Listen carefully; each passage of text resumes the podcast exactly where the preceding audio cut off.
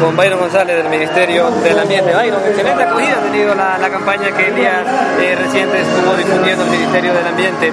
Coméntanos más o menos qué actividades van a realizar esta mañana y tarde.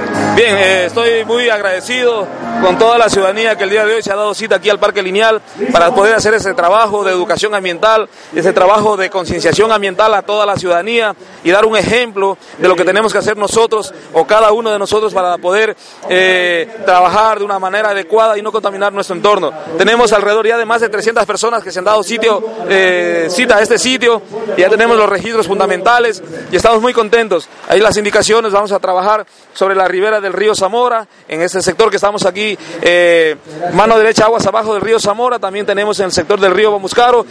Ahorita vamos a tener ya la la inauguración, las palabras de bienvenida para poder empezar el día de hoy con esa jornada de educación ambiental, que es lo que buscamos al final del día, hacer conciencia en cada una de las personas que nos están acompañando el día de hoy y las, también las que nos están escuchando a través de la radio, para poder generar ese tipo de trabajo y conciencia ambiental. De todas maneras, evitar la contaminación de nuestras fuentes hídricas y mucha de esta basura se queda ahí por muchos años, por cientos de años, y mucha de esta basura también va a parar a los océanos. Muchas de estas fundas plásticas, botellas plásticas van a parar a los océanos contaminando nuestra única casa que es nuestro planeta. Eso es lo que buscamos hoy en día al final de todo este trabajo. Ciudadanos de Yansasa también están presentes, pudimos entrevistar a uno y comentaba que es importante esta iniciativa que tienen usted y que debería replicarse año con año. ¿Cómo está esto?